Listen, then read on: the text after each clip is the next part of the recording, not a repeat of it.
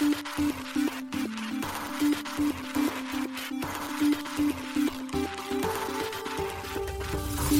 しい経済ニュース。この番組では現当社のメディア新しい経済がブロックチェーン仮想通貨フィンテックに関する日々のニュース解説を平日毎日音声コンテンツでお届けしています。そして新しい経済ではブロックチェーン仮想通貨に関するニュース解説記事やインタビュー記事学習記事などのたくさんのコンテンツを掲載しております。ぜひ新しいひらがな経済漢字で検索してメディアもチェックしてくださいそして LINE 公式アカウントではメディアの更新情報を配信しております LINE 公式アカウントにもぜひご登録くださいこの番組はコイントレードの提供でお送りします。コイントレードは上場企業グループで金融庁登録済みの暗号資産販売所。トレードはもちろん預けるだけで暗号資産が増やせるステーキングサービスでは国内最多の10銘柄を取り扱っています。そして期間限定で無料口座開設で2000円相当の暗号資産がもらえるキャンペーンや初めてのステーキングサービス申し込みと取引で2000円相当のアバランチがもらえるキャンペーンを開催中。今なら合計4000円相当の暗号資産がもらえるチャンスです。ポッドキャストの概要欄のリンクからぜひチェックしてください。ステーキングならコイントレード。現当社新しい経済編集部の高橋です。はい、本日は12月14日木曜日です。今日のニュースいきましょう。ビタリク GKEVM をイーサリアムに実装する考えをブログで発表。米国財務会計基準審議会 FASB 暗号資産に公正価値会計を採用。CFTC 委員長が多くの暗号資産は商品と主張 SEC との不仲説は否定。コインベース機関投資家向けプラットフォームプロジェクトダイヤモンドローンチ。ドナルド・トランプのデジタルトレーディングカード発売。逮捕時の写真が NFT に。IMF のトップ暗号資産のリスク防止にはルールとインフラが必要と指摘。ロイター。セレスティアポリゴン CDK で利用可能に。ワールドコインがワールド ID2.0 にアップグレード。ディスコードなどアプリと統合可能に。中国身元確認のための分散型 ID プラットフォーム立ち上げ。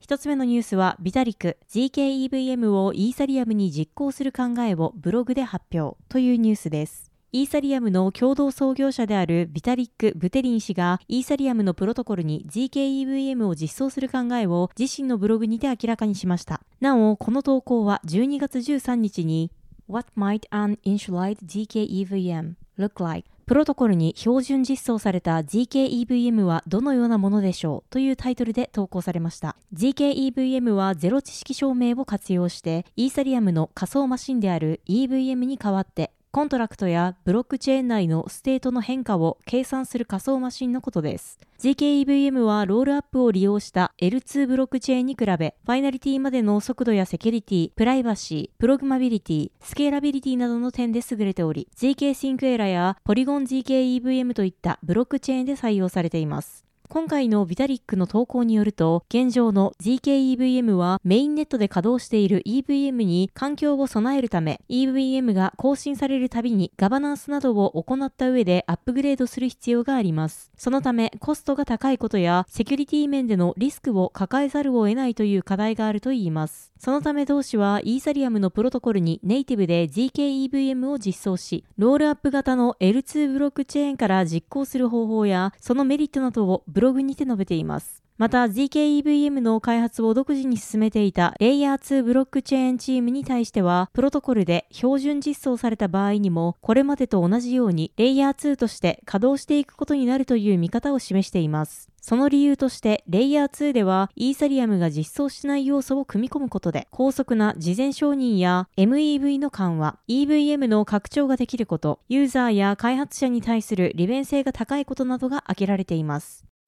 続いてのニュースは、米国財務会計基準審議会 FASB 暗号資産に公正価値会計を採用というニュースです。米国財務会計基準審議会 FASB が暗号資産の会計処理時の価格測定に公正価値測定を反映させます。FASB が新たな会計基準として12月13日最終決定しました。FASB は米国の一般に公正妥当と認められた会計原則 GAAP の会計報告基準を設定する組織です。GAAP 基準の財務報告は、米国の公開市場で取引される企業に義務付けられています。新たな会計基準では暗号資産の構成価値は各会計機関に測定され、企業の帳簿に記載されます。これにより企業は保有する暗号資産を公正な価値で計上できるようになりました。なお、これまでの慣習では暗号資産は無期限の無形資産とみなされるため、減損処理の対象となっていました。ある会計機関に暗号資産の価値が低下した場合は、帳簿上の価値が減少することとなり、それまでに保有資産の価値が上昇したとしても、資産を売却するまで計上価値を増加させることはできませんでした。これは価格変動が大きい暗号資産市場においては不利なことで、企業の資産価値が市場価値より低く見えるといったデメリットがありました。FASB は会計基準更新にて、暗号資産が売却されるまでの間、その価値の減少分のみを財務諸表に計上し、増加分を計上しないことは、その資産の基礎となる経済性、企業の財政状況を反映する適切な情報が提供されないことになると述べています。また FASB はこの変更により、より適切な情報が提供され、会計コストと複雑さが軽減されると述べています。また、新基準では、ステーブルコインや発行体が作成したトークンと同様に NFT は除外されています。ラップドトークンも新基準の対象外です。なお、新基準は2024年12月15日以降に開始する会計年度から適用されます。つまり、決済期が歴年の企業にとっては2025年から適用されるということになります。今回の FASB の決定は昨年から始まった検討プロセスを経たものです。FASB は今年3月に会計基準の変更案に関するコメント募集を行い、9月に公正価値で会計処理するルールを全会一致で承認していました。FASB は昨年11月、日本の企業会計基準委員会 ASBJ と暗号資産の会計処理を含めた国際的な会計基準開発のための会合を行っています。続いてのニュースは CFTC 委員長が多くの暗号資産は商品と主張 SEC との不仲説は否定というニュースです。米商品先物取引委員会 CFTC のロスティン・ベーナム委員長が CNBC のトーク番組スクワークボックスに出演し、多くの暗号資産が商品であると12月12日主張しました。番組内でベーナム委員長は、現行法ではトークンの多くは商品に該当すると主張。これは、米証券取引委員会 SEC が主張する多くの暗号資産が有価証券であるという考えに引き続き同意しない姿勢を貫いた形です。なお、ベーナム委員長は SEC との不仲説を否定。SEC と CFTC は協力関係を築いており、米国市場や金融エコシステム、消費者を保護するという点で志を同じくしていると述べています。また、ベーナム委員長は、現在の暗号資産規制は、主にマネーロンダリングやテロ資金調達防止、ステーブルコイン、市場構造の3つに注目が集まっていると述べ、その中でも最も注目されているのは、マネーロンダリングに関するものとしましたが、ベーナム委員長自身は、市場構造の問題に関心があると述べています。また、ベーナム氏は、新しいテクノロジーに既存の法律がどのように適合するかを見極めることであり、最終的には政策や立法をめぐる新しい考え方が必要になるとも述べています。CFTC と SEC については以前より暗号資産の規則をめぐって縄張り争いを繰り広げていると指摘する声が上がっていました。5月に開催されたホワイトカラー犯罪会議にて CFTC のゴールドスミス・ロメロ委員はこれを否定しましたが、この業界の製品の多くはまだ新しいものであり、両機関がまだ理解に努めていると同委員は認めています。ベーナム委員長は3月にもステーブルコインとイーサリアムが商品だとの考えを示しています。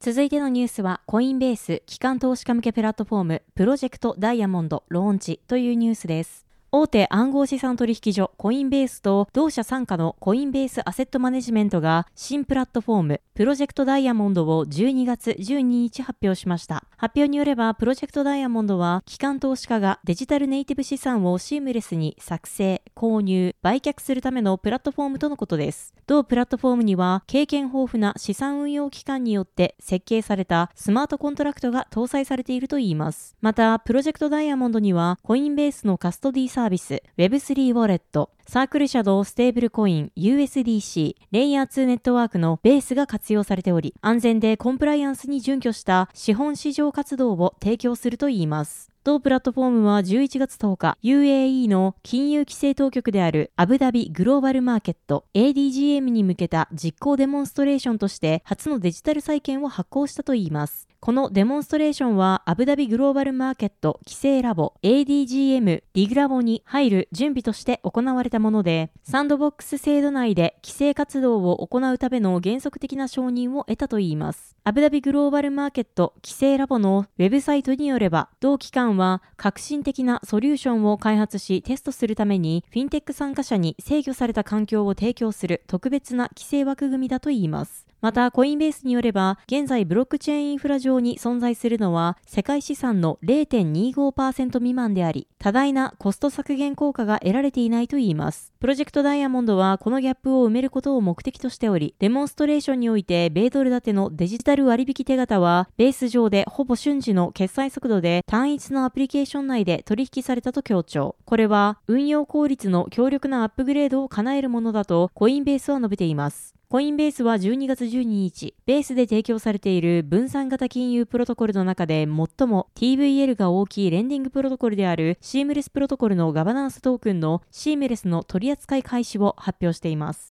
続いてのニュースは、ドナルド・トランプのデジタルトレーディングカード発売。逮捕時の写真が NFT にというニュースです。米前大統領ドナルド・トランプ氏の公式 NFT コレクション、コレクトトランプカードの新コレクション、マグショットエディションが12月13日リリースされました。マグショットエディションはトランプ氏による今年8月の逮捕時に撮影されたマグショットがデジタルトレーディングカードとして NFT コレクション化されたものです。このカードは計10万枚で構成されており、そのうち9万9000枚が販売される予定とのことです。なお、カードは現在99ドル、日本円にして約1万4400円で販売されています。なおトランプ氏は今年8月に2020年大統領選の結果を覆すため複数人と共謀し、州当局者への職務違反の働きかけや偽の選挙人の選定など組織的な犯行を重ねたとし、州法違反で起訴されていました。その後、今年8月24日、同氏はジョージア州フルトン郡の高知所に出頭し、逮捕され、保釈保証金を払って釈放されました。このコレクション内で展開される一部のカードには、合計2024枚の様々なレアリティで構成された実物の限定版カードが含まれており、そのうち25枚はトランプ氏の直筆サイン入りレアカードも含まれているといいます。なおカードはランダムでユーザーに割り当てられるとのことです。また、実物の限定版カードには、トランプ氏がマグショット時に実際に着用していたスーツの切れ端が付属されているといいます。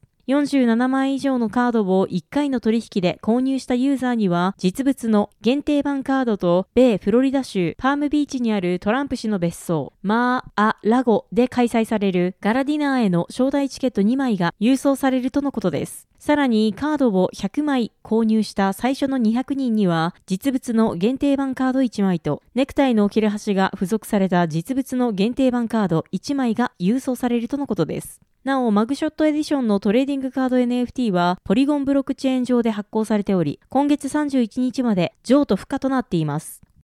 続いてのニュースは IMF のトップ。暗号資産のリスク防止にはルールとインフラが必要と指摘。ロイターというニュースです。国際通貨基金 IMF のトップが暗号資産は金融の安定性にリスクをもたらすため規制が必要だと12月14日述べました。IMF のクリスタリナ・ゲオルギエワ専務理事は韓国ソウルで開催されたデジタル資産に関する会議の冒頭スピーチで暗号資産の高い普及率がマクロ金融の安定性を損なう可能性があることが課題だと話しました。ゲオルギエは専務理事は暗号資産の普及が進むと金融政策の伝達や資本フローの管理、徴税が不安定になることによる財政の持続可能性に影響を与える可能性があると指摘。私たちの目標は暗号資産のリスクを回避するためのルールや暗号資産技術の一部を活用したインフラを提供することでより効率的で相互運用性が高く利用しやすい金融システムを作ることです。とゲオルギエワ氏は韓国政府、中央銀行との合同会議で述べています。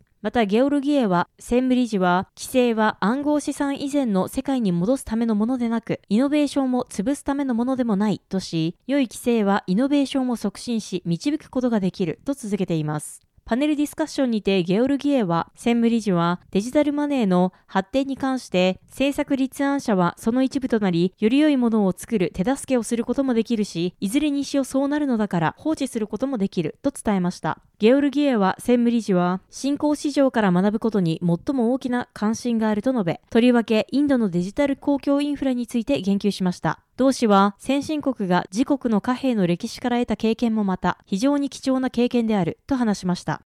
続いてのニュースはセレスティアポリゴン CDK で利用可能にというニュースです。モジュラー型ブロックチェーンネットワークセレスティアがポリゴン CDK でサポートが開始され、データ可用性レイヤーとして利用可能になることが12月12日に発表されました。ポリゴン CDK はポリゴンブロックチェーンの開発を主導するポリゴンラボが提供するオープンソースのブロックチェーン開発キットです。イーサリアム上にゼロ知識証明を利用した独自のレイヤー2ブロックチェーン構築を容易にするために開発されました。なお、ポリゴン CDK を用いて開発されたブロックチェーンは今後ポリゴン CDK を用いて開発された他のブロックチェーンとシームレスに相互運用可能になるよう計画されています。レイヤー2ブロックチェーンではトランザクションが正当に処理されたものであるかを検証できるよう、ブロックのデータをイーサリアム上に保存することでセキュリティを担保しています。しかし、このデータを保存する際にかかるコストは小さくなく、このコストはレイヤー2ネットワークの利用者が支払う必要がありました。セレスティアはこの費用を抑えるため、ブロックのデータを検証可能な形で保存することに最適化されたデータ可用性 DA とコンセンサスを担うレイヤーのモジュラー型ブロックチェーンです。今回発表されたセレスティアのサポート開始により、ポリゴン CDK を利用した開発者はデータ可用性レイヤーとしてコストが抑えられるセレスティアを選択可能になるとのこと。これによりユーザーが負担する手数料も削減されることが予想されており、ポリゴンラボは手数料を最大で100分の1まで削減できる可能性があると主張しています。ポリゴンラボによると、ポリゴン CDK でセレスティアをサポート開始するのは、2024年初めを計画しているとのこと。サポートが開始されれば、カスタマイズオプションにて簡単に実装できるコンポーネントとして提供される予定とのことです。続いてのニュースは、ワールドコインがワールド ID2.0 にアップグレード、ディスコード用アプリと統合可能にというニュースです。暗号資産プロジェクトワールドコインがワールド ID2.0 へのメジャーアップグレードを12月11日発表しました。これによりワールド ID をディスコードやマインクラフトなどのアプリと統合可能になりました。この対応は現在メキシコとシンガポールでの展開を予定しているといいます。ワールドコインはオーブと呼ばれるボール状のデバイスで網膜をスキャンし、各人それぞれの交際の特徴をデジタルコードに変換することで個人を識別するワールド ID を発行しています。なお、ワールド ID はワールドアプリにて作成できます。今回のワールド ID2.0 へのアップグレードにより、ワールド ID の所有者は、ワールド ID2.0 と統合されているアプリへのアクセス時に QR コードをスキャンすることで、ワールド ID を介した本人確認ができるようになったとのことです。また、ワールド ID2.0 が統合されているアプリでは、ボットとユーザーを区別しやすくなったようです。なお、ワールド ID2.0 の統合可能なアプリには、Discord と Minecraft のほか、Telegram や Reddit、Shopify、メルカドリブレなどがあります。例えば、Shopify ではワールド ID を介して本人確認が取れたユーザーに対して、Shopify 加盟店が1回限りの割引券を発行できるといいます。そのため、割引券を複数回要求する偽メールや、割引券を乱用するボットを排除できるとのことです。また、スマートフォンの Face ID を活用したロック解除機能と同様に、ワールド ID に顔認証を追加できる機能も近日中に追加される予定とのことです。続いてのニュースは、中国身元確認のための分散型 ID プラットフォーム立ち上げというニュースです。中国で国家支援のもと開発されているブロックチェーンサービスネットワーク BSN がブロックチェーンベースの身元確認情報 ID 検証プラットフォーム実名 DID リアル DID を立ち上げたことを12月9日発表しました。発表によれば実名 DID により14億人の中国国民の実名属性を追跡可能な分散デジタル ID が発行されます。実名 DID のサービスにより中国国民は DID アドレスと秘密鍵を使用して各種ウェブサイトに匿名で登録、ログインが可能です。また、同サービスでは、ビジネスに関するデータやトランザクションが個人情報と切り離された状態であることも保証されるとのことです。DNS は発表にて、実名 DID が世界初の国家レベルの実名分散型 ID システムだと述べています。なお、具体的な提供時期などは不明です。中国ではすべてのインターネットシステムにユーザーの身元確認を要求しており、また違反した場合には規制当局が介入することになります。そのため中国の管理ができず、誰でも参加可能なパブリックチェーンの利用はできません。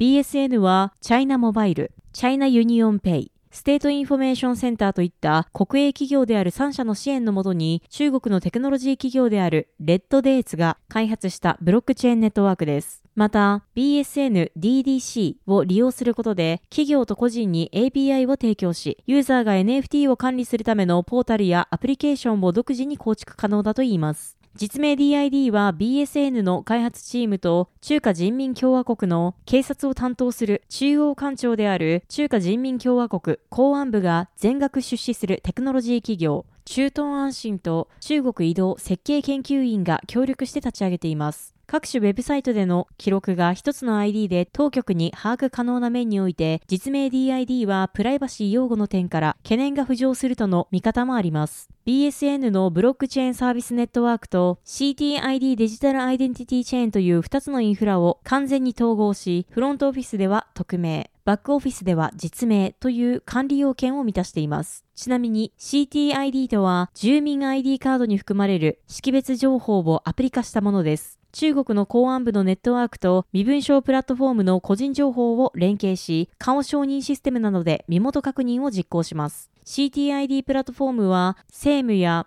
国民生活、交通、旅行、医療、ヘルスケア、金融サービス、デジタル通信など多くの分野で活用されているといいます。BSN は実名 DID について匿名ログインのほか個人データがプラットフォーム間で転送される際に暗号化される暗号化サービスやビジネスプラットフォームが個々のユーザーにビジネス DID を提供することをサポートするビジネス DID サービスなどの機能を用意していると説明。またビジネスプラットフォームが特定のユーザーのデータで他のビビジネスプラットフォームとやり取りする際にユーザーはプライバシーを保護しながらビジネス処理を完了することが可能になると説明しています。はい、本日のニュースは以上となります。このように私たち新しい経済編集部では、ブロックチェーン、暗号資産に関するニュースを平日毎日ラジオで配信しております。本日ご紹介したニュースは、新しい経済のサイトに上がっております。ぜひ、サイトの方も見に来てください。新しいひらがな、経済、漢字で検索して見に来ていただければと思います。それでは、本日もありがとうございました。